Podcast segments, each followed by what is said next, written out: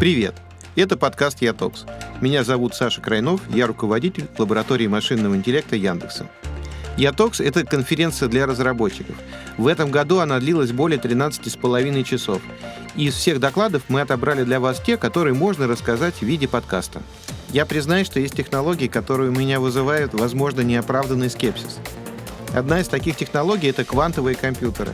Но после доклада Алексея Федорова мое мнение о квантовых компьютерах довольно сильно изменилось, и у меня добавилось оптимизма. Итак, Алексей Федоров, квантовый компьютер.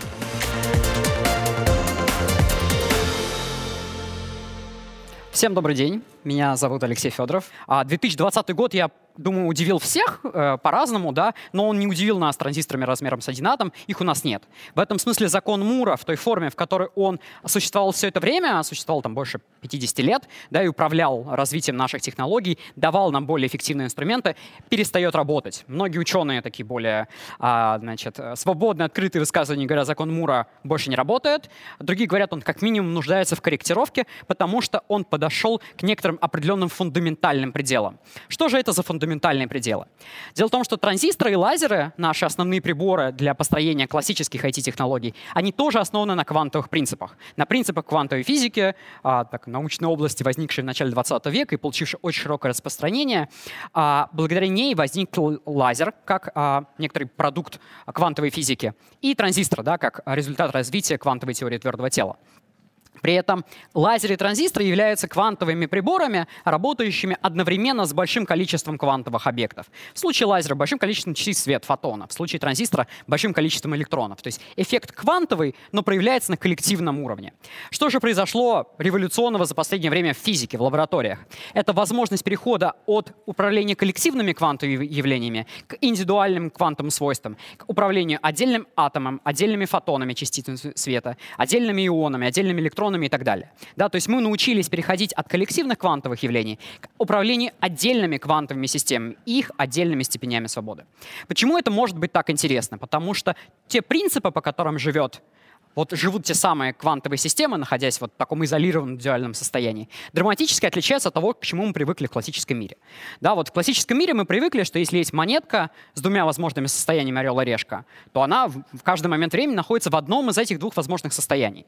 Квантовая же монетка, а, а, квантовая монетка, может находиться одновременно и в состоянии орел, и в состоянии решка. Ей допустимо состояние квантовой суперпозиции, одновременного нахождения во всех возможных состояниях.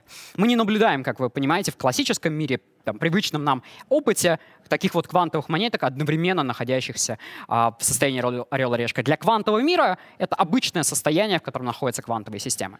Помимо этого есть эффект квантовой запутанности. Это возможность взаимосвязать те самые квантовые монетки так сильно, чтобы от состояния одной монетки сильно зависело состояние других монеток. Да? И это абсолютно квантовый эффект, проявляющийся на уровне а, тех самых квантовых объектов. И его можно в экспериментах с индивидуальными квантовыми объектами достаточно точно контролировать.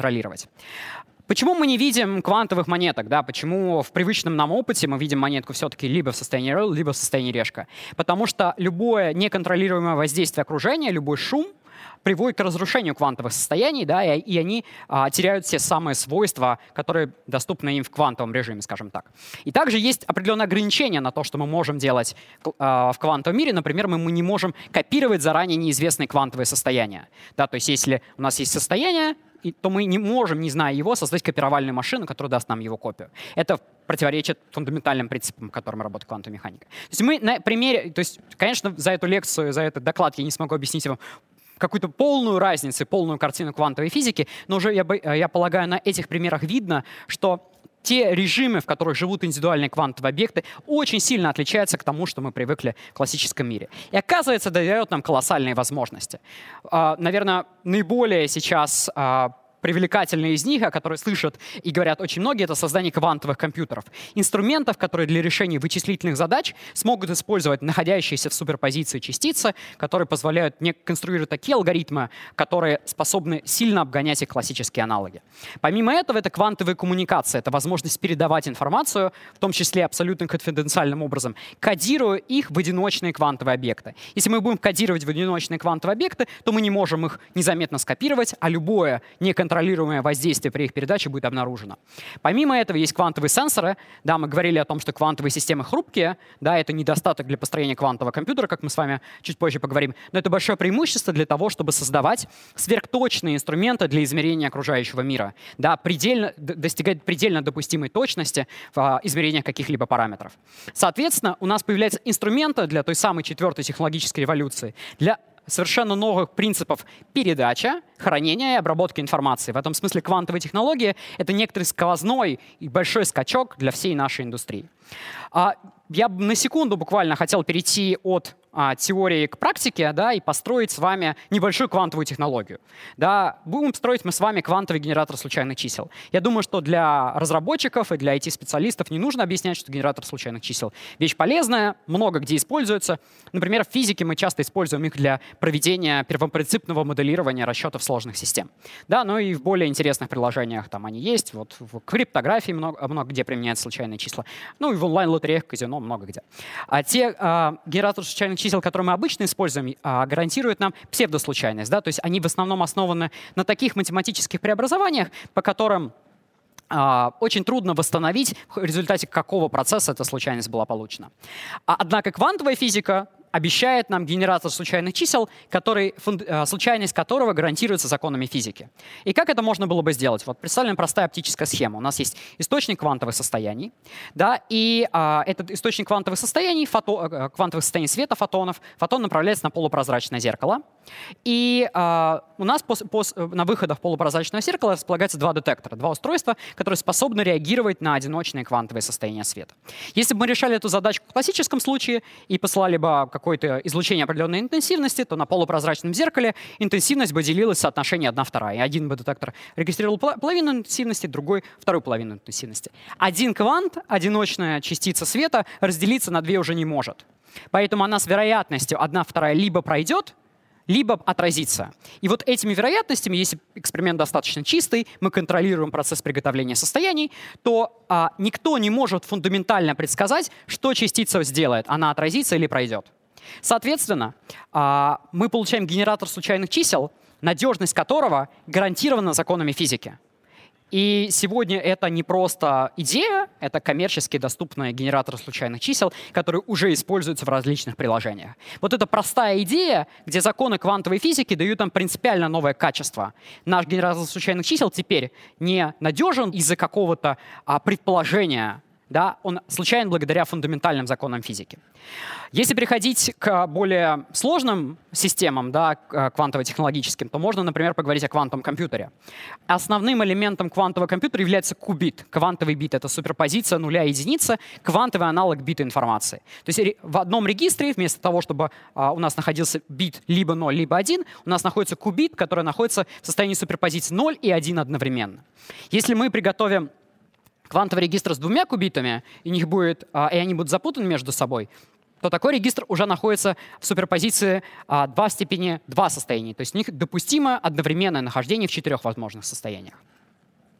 А если мы перейдем к регистру из 50 кубитов, то 2 в степени 50 — это примерный порог, начиная с которого такое пространство состояний начинает быть крайне трудно моделировать на классическом суперкомпьютере. Да, и это порог, а, начиная с которого для оперирования с таким объемом данных нам нужны суперкомпьютеры, причем очень большой мощности.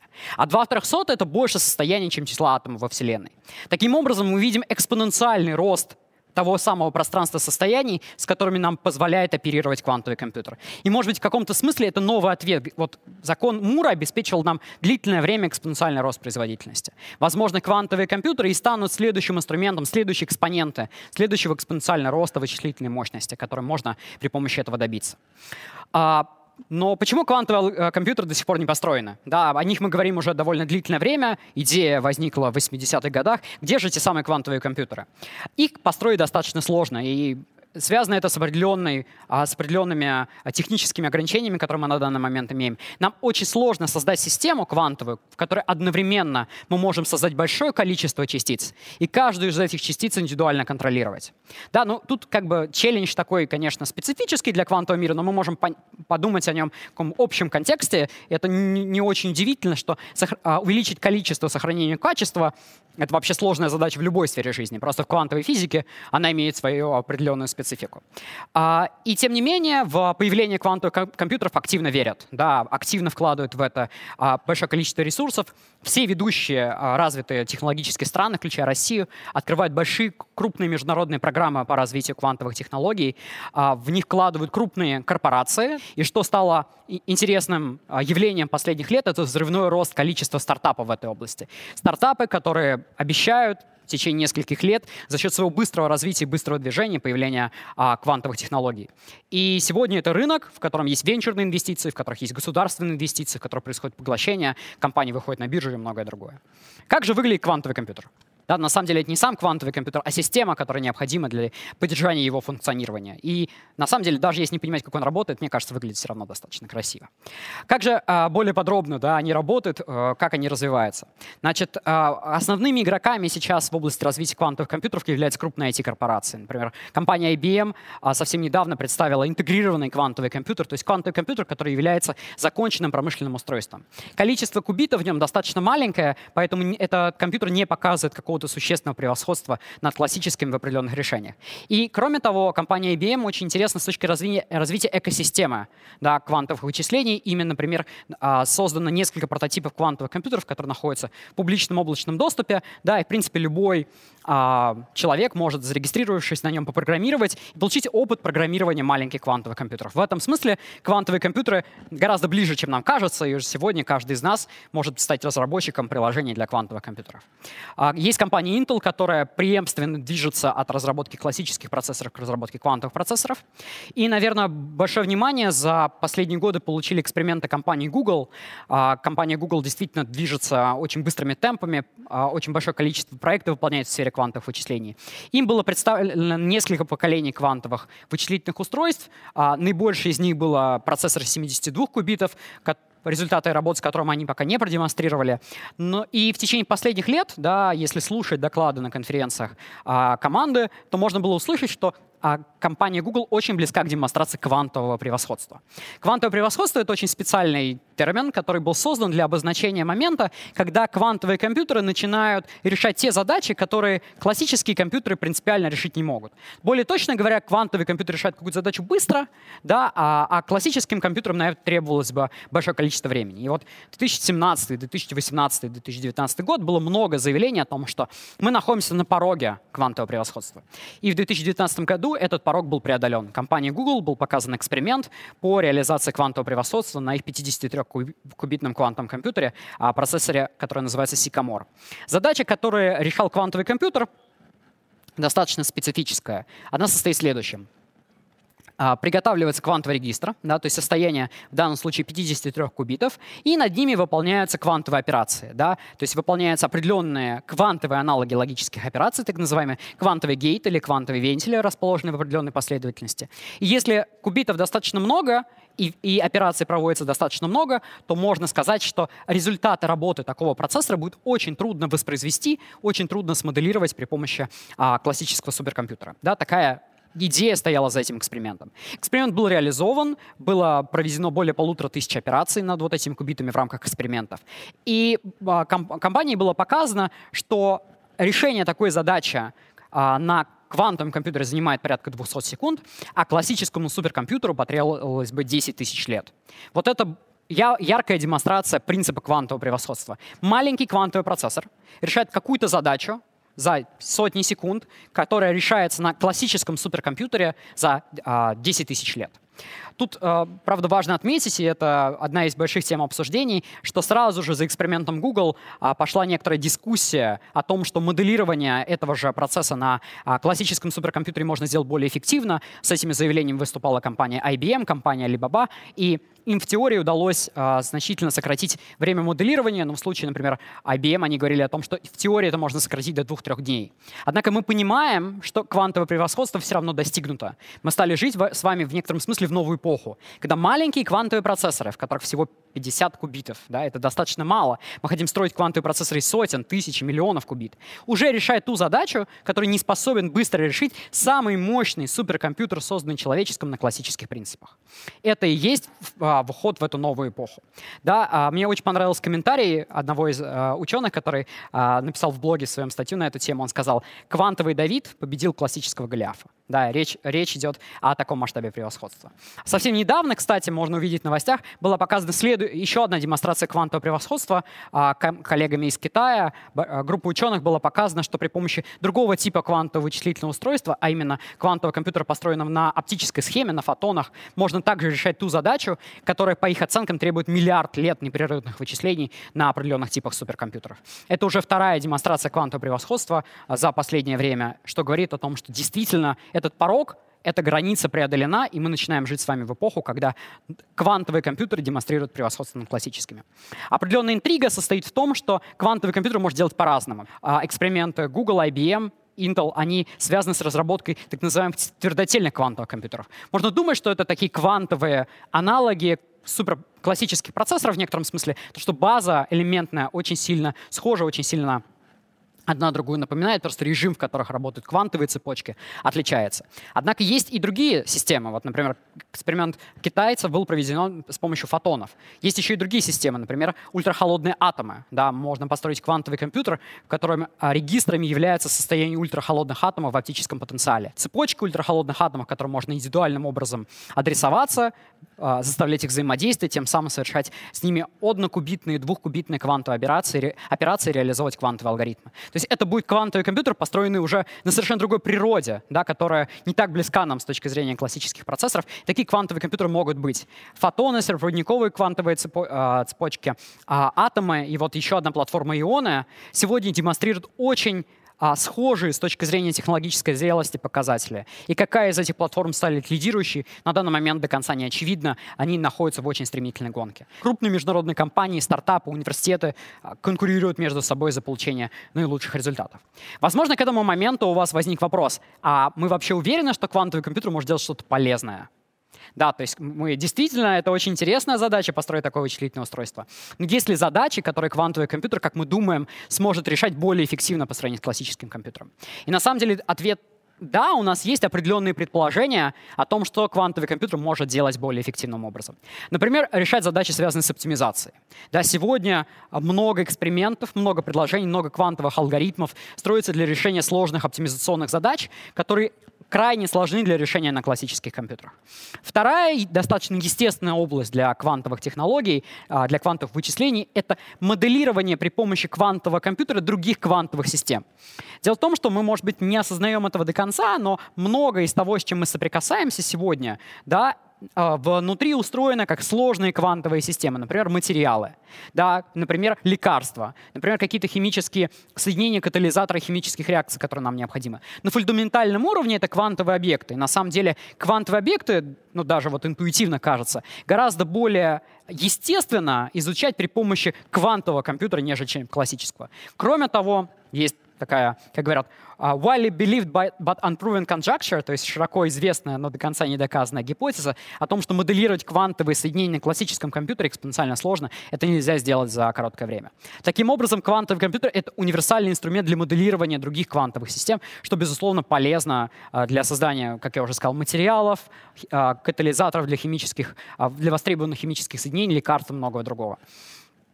И, наверное, задача, благодаря которой квантовый компьютер получил, а, в, особенно в обществе большое внимание — это задача взлома криптографических алгоритмов определенного типа, задач криптоанализа, да, например, а, задач, фактори... связанных с факторизацией. Действительно, это было продемонстрировано в, а, в 90-х годах Питером Шором, что если квантовый компьютер появился бы, то он смог бы решать задачи, связанные с. Э, факторизацией и дискретным логарифмированием экспоненциально быстрее, чем наилучший известный классический алгоритм.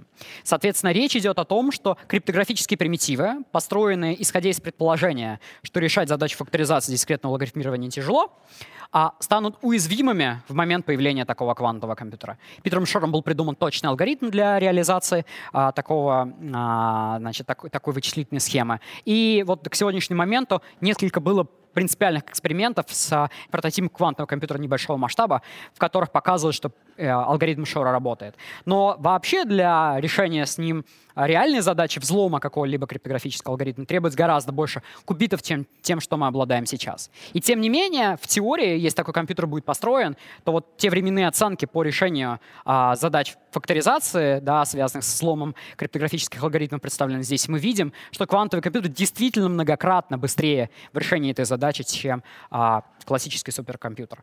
Да, но при этом, еще раз, такой дисклеймер, может быть, в каком-то смысле, это действительно одно из приложений, благодаря которым квантовый компьютер широко известен. Но для того, чтобы решать эту задачу, он был, должен быть гораздо большей мощности, чем те квантовые компьютеры, которыми мы обладаем на сегодняшний день. Но здесь важно отметить, мы вернемся чуть дальше к этому, что уже на этом этапе появле... возможное появление квантового компьютера очень сильно влияет на сферу квантовой технологии и ее развития.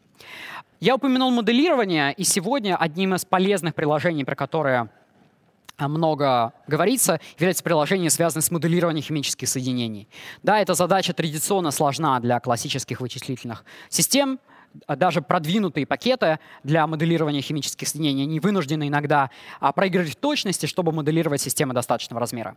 В квантовой химии речь идет о том, чтобы при помощи квантового компьютера моделировать молекулы, да, достигая принципиально той точности, которая необходима для больших химических соединений. Да? И вот одна из задач, про которую говорят, что она купит все вложения в разработку квантового компьютера, является понимание механизма производства аммиака. Да, эта задача крайне сложна для моделирования классическим образом. И если бы квантовый компьютер появился и решил такую задачу, то это бы экономило а, несколько процентов от а, всей мировой энергии, которую мы сегодня тратим на производство аммиака. Да? Что актуально в этом году и недавно появившаяся статья на эту тему, это использование квантовых компьютеров для решения биоинформатических задач, например, связанных с дизайном лекарств. Да, вот те химические свойства, да, те, те сведения, которые мы получаем более точно о химических соединениях, могут позволить нам делать более продвинутые алгоритмы для а, drug discovery, да, для а, drug discovery с компьютерами, да, тем самым получая гораздо более ценные сведения в гораздо меньшее время. И, наверное, в этой аудитории будет особенно интересно сказать, что одним из главных а, первых и наиболее обсуждаемых полезных приложений квантового компьютера является ускорение решения задач, связанных с машинным обучением и искусственным интеллектом. И это область, которая сегодня большая и активно развивающаяся, называющаяся квантовым машинным обучением. О чем идет речь на данном этапе? Речь идет, во-первых, о том, чтобы ускорять отдельные элементы а, больших алгоритмов машинного обучения. То есть мы Знаем, что сегодня алгоритмы машинного обучения сложные последовательности разных алгоритмов, и отдельные субэлементы этих алгоритмов можно достаточно эффективно ускорять на квантовых процессорах. В этом смысле картинка, которая приходит в голову, это картинка, которая соответствует, мне кажется, в какой-то мере использованию сейчас графических процессоров да, для машинного обучения, что мы для определения, решения определенных типов задач начинаем использовать дополнительный сопроцессор и делегируем этому сопроцессору те задачи, которые классически, например, сложны, а квантовым образом могут решаться более эффективно. Но на, а в будущем речь может идти и о построении принципиально новых типов, скажем, нейронных сетей или чипов для машинного обучения, полностью построенных на квантовых принципах. И это может стать следующим шагом в квантовом машинном обучении. То есть оно сейчас существует в большей мере в таком гибридном формате, да, когда у нас есть в большей мере классические алгоритмы, и мы их квантовым образом где-то ускоряем, но речь в будущем может идти в полной мере о квантовых, полностью квантовых алгоритмах машинного обучения. Здесь идет сейчас как теоретический, так и экспериментальный прогресс.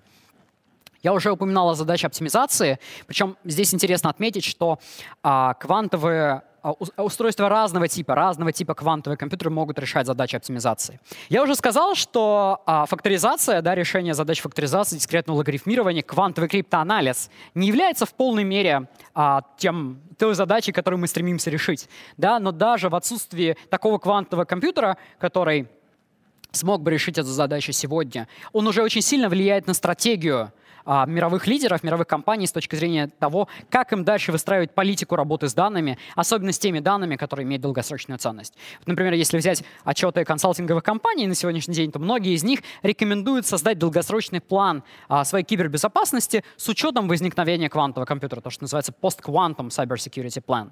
Да? И оказывается, создать его можно, и более того, а, природа мудра, и помимо квантового компьютера, который а, дан нам как инструмент будущего взлома, у нас есть инструменты для будущего соответствующей защиты. И есть два принципиальных подхода, которые можно для этого использовать. Во-первых, это квантовое распределение ключей. Это использование технологий передачи одиночных квантовых объектов для решения задачи распределения криптографических ключей. И второе — это постквантовая криптография. Это новое поколение криптографических алгоритмов с открытым ключом, про которые можно доказать, что даже при появлении квантового компьютера такие алгоритмы не будут взломаны. Почему сейчас? Почему мы сегодня, да, почему это влияет? Почему мы сегодня говорим о той угрозе, которая только через некоторое время может быть реализована? А политика здесь э, и идея здесь достаточно простая. Она состоит в том, что уже сейчас мы понимаем, что есть данные с достаточным жизненным циклом, который превышает вероятность появления, а, превышает время появления квантового компьютера с высокой вероятностью. Скажем, если у нас есть данные, конфиденциальность которую мы хотим хранить 10 лет, да, время появления квантового компьютера 5 лет — да, и нам нужно еще время на то, чтобы перейти на инфраструктуру, которая устойчива от квантовым компьютерам, могут возникнуть определенные проблемы. То есть те, по-хорошему те данные, которые пред, представляют собой какую-то долгосрочную ценность, да, стратегическая какая-то информация, уже сейчас должна защищаться так, чтобы нельзя было бы реализовать атаку store now, decrypt later. То есть нельзя было бы сохранить эти данные сейчас в зашифрованном виде и при появлении квантового компьютера их расшифровать. Тем самым вот отсюда во многом идет идея создания планов долгосрочной безопасности. Да, и инструменты я, в принципе, уже назвал, да, это квантовая и постквантовая криптография. Немножко более подробно о квантовой криптографии, в чем состоит ее идея. А, прежде всего, квантовые компьютеры атакуют а, систему распределения криптографических ключей. То есть это основной уязвимый элемент, который а, а, в текущей инфраструктуре подвергается, может подвергнуться атакам с квантовым компьютером. Поэтому при помощи квантовых объектов мы можем создать новую технологию распределения криптографических ключей, которая основана на том, что информацию мы кодируем в одиночные квантовые состояния света. Да? И а, в силу того, что их нельзя скопировать, Нельзя разделить фотон, да, как помните, мы обсуждали с вами в эксперименте с квантовым генератором случайных чисел. И нельзя померить состояние, не внеся ошибки. Путем многократного приготовления, передачи и измерения квантовых состояний мы можем сформировать криптографический ключ, про который мы достоверно можем сказать, что а, информация, доступная злоумышленнику о нем, пренебрежимо мала. Каким образом это делается? Есть протоколы квантового распределения ключей. Может быть, самый простой известный из них, который часто рассказывают в качестве иллюстрационного примера, это BB-84, названный в честь Беннета и Брассарда а, в 1984 году. Идея состоит в том, что есть четыре типа состояний фотонов, которые кодируются в два возможных базиса поляризационных. Да, и мы, выбирая случайным образом базисы случайным образом состояния, передаем их на приемном конце. Также случайным образом выбираем способ их измерения. И по уровню ошибок, который у нас возникает, мы можем сказать, было вмешательство или нет. Если этот уровень ошибок превышает критический порог, мы говорим, что такой ключ а, невозможно из такой информации получить криптографический ключ. А вот если она ниже критического порога, то применяя классические алгоритмы, связанные с исправлением ошибок, усилением секретности, мы можем получать а, информацию, из которой выработается криптографический ключ, и его дальше можно использовать. Кстати, вот уже здесь я хочу отметить, что, как и в случае квантовых компьютеров, я сказал о том, что, в принципе, уже сейчас можно программировать квантовые компьютеры и создавать квантовые алгоритмы программного обеспечения. Здесь нечто то же самое. Квантовые коммуникации, квантовая криптография — это технология сегодняшнего дня, в которой активно нужны IT-специалисты для ее внедрения, улучшения и так далее, потому что здесь большой стык классической квантовой теории информации, классических и квантовых IT-технологий. А Мировым лидером в области внедрения является Китай. В Китае построены протяженные квантовые сети, такой квантовый аналог интернета. К нему уже подключены пользователи. И, наверное, громкий эксперимент, о котором многие слышали, это распределение криптографических ключей при помощи спутников. В России эта технология также активно развивается. Есть демонстрации квантовых а, коммуникаций на а, расстояние, существенные в городских условиях. То есть речь идет о соединении пользователей между собой и интеграции квантовых коммуникаций в определенные сервисы. Например, в защ... дополнительную защиту при помощи квантовых ключей VPN-туннелей. Да? И, но речь идет в будущем может идти о разных приложениях, о защите, например, документа оборота, о защите а, цифровых подписей, о многом-многом другом. То есть квантовые ключи дают нам определенный инструмент, который дальше на уровне приложений можно интегрировать в большое количество разных информационных систем. И передача квантовой информации, что интересно, происходит при помощи обычных стандартных оптоволоконных кабелей, которые мы используем для передачи данных в интернете. Поэтому в этом смысле квантовые коммуникации, они совместимы с классическими технологиями. И, и они уже сейчас могут быть внедрены для защиты а, критической информации, как я уже, надеюсь, э, донес, ясно, это необходимо, особенно для определенных типов приложений. Мы сами экспериментируем с теми приложениями, которые можно создать на основе квантовых коммуникаций. Одно из них, про которое мы думали, это квантовый блокчейн. Да, это идея, состоящая в том, что определенные элементы блокчейна достаточно уязвимы к атакам с квантовым компьютером, например, электронно-цифровые подписи. Если бы заменить их инфраструктурой, построенной на квантовой криптографии, то мы могли получить распределенные реестры или блокчейны, которые устойчивы к такому типу атак. Вторая история для защиты от квантового компьютера — это постквантовая криптография. Это идея построения нового типа криптографических алгоритмов, устроенных так, что э, квантовый компьютер не дает существенного ускорения в задач криптоанализа. Это выход за пределы тех классов сложности, которые мы используем на сегодняшний день в классической криптографии, а не квантово устойчивые. Если говорить более детально, да, то речь действительно идет о немножко другой математике. Например, о криптографических примитивах, полностью построенных на хэш-функциях, на кодах исправления ошибок, на изогениях эллиптических кривых и многих других математических инструментов. В мире сейчас происходит активная стандартизация, работа по стандартизации реализации будущих постквантовых алгоритмов. Вот в этом смысле а, квантовый компьютер еще не появился для того, чтобы что-то взломать. Но мы уже ведем работу а, по стандартизации, по, по пониманию того, какие новые квант, постквантовые алгоритмы возникнут. В этом смысле, да, мне кажется, что а, квантовые технологии коснутся нас гораздо раньше, чем нам кажется, потому что просто в какой-то момент мы поймем, что примитивы, которые мы используем для шифрования, вдруг стали устойчивыми от атак с квантовым компьютером. Вдруг вышли обновления, вдруг вышли новые библиотеки криптоалгоритмов, и в них появились новые криптографические примитивы. В этом смысле для разработчиков, которые сталкиваются с криптобиблиотеками, вот это, наверное, будет интересный опыт, когда в какой-то момент мы перейдем на принципиально другие инструменты в связи с будущей угрозой квантового компьютера. Мы работаем также в этом направлении, создаем инструменты для а, криптографических а, алгоритмов и их интеграции в разные приложения, построенные на, а, а, на постквантовых принципах, на той математике, которая устойчива к атакам с квантовым компьютером. Участвуем в стандартизации алгоритмов в России и мире. Опять же, как бы здесь стык классической криптографии, квантовых технологий, классического и квантового IT с моей точки зрения, очень сильно а, просматривается. И разработчикам, IT-специалистам, мне кажется, должно быть достаточно, ну, как должно быть. Мне кажется, это, в принципе, достаточно интересно а, а, смотреть за этим развитием. Да? Опять же, почему постквантовая криптография это интересно? Потому что это простой софтверный апдейт, да, который мы в какой-то момент можем получить, да, и тем самым снабдив приложение, которое мы разрабатываем, принципиально новым качеством. А, тема, которую мне не удалось а, рассказать очень подробно, но я хочу чуть-чуть ее затронуть, да, в, может быть, в формате такого а, питча, о том, что квантовым коммуникациям, квантовым вычислениям действительно мы уделяем огромное а, внимание. Этому, об этом пишут крупные медиа, об этом регулярно выходят новости, мы слышим о квантовом превосходстве, о квантовых прорывах. Но, тем не менее, для экосистемы, для создания нового типа инфраструктуры нам очень полезно направление квантовых сенсоров и метрологических устройств.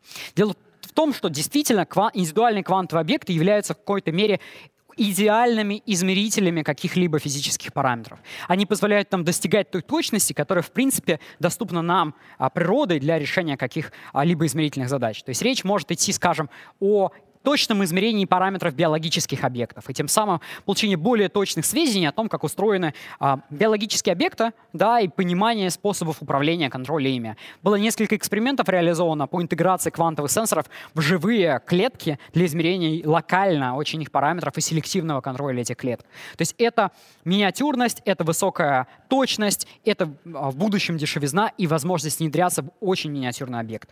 Да, это если говорить о сенсорике. Да, и еще большое количество приложений измерение магнитного поля, а, создание а, детекторов более высокой точности для автономных транспортных средств, для лидаров, многое-многое другое. Еще одно большое направление — это квантовая метрология. Опять же, мне кажется, та квантовая революция, которая в один момент с нами случится, и мы ощутим от нее большой эффект. Мы все с вами пользуемся навигационными инструментами, да, и все они на самом деле в какой, основаны на физике, основаны на том, что нам нужны а, точные инструменты для измерения времени, да, с учетом разных эффектов, и в том числе тонких эффектов. Квантовые часы могут стать абсолютно точным инструментом, а, максимально допустимо точным инструментом для измерения времени, для нового стандарта частоты, для глобальных систем позиционирования нового типа. В этом смысле, опять же, революция случится. В какой-то момент мы поймем, что теперь для нашего навигации, для оптимизации всех процессов нам нужно внедрять более точные квантовые часы, создавать на базе них навигационные системы, и мы станем пользователями этих навигационных систем. Но много работы предстоит, много больших вызовов предстоит, поэтому что я хочу сказать? Нужно действительно двигаться в сторону развития квантовых технологий, но для этого необходимо решение большого количества задач. Нужно помогать компаниям становиться а, готовыми к внедрению квантовых технологий. Здесь много интересных задач с точки зрения и железа, и софта. И мне кажется, разработчикам классических технологий может быть интересно начать применять свои навыки для этой новой и бурно развивающейся области. А, большое спасибо за внимание. Спасибо, Леша, за доклад. Этот доклад был одним из тех, которые я еще несколько раз послушаю. А я, кстати, напомню вам, что Ятокс — это подкаст серии докладов с конференции Яндекса для разработчиков. А с вами был Александр Крайнов. Пока!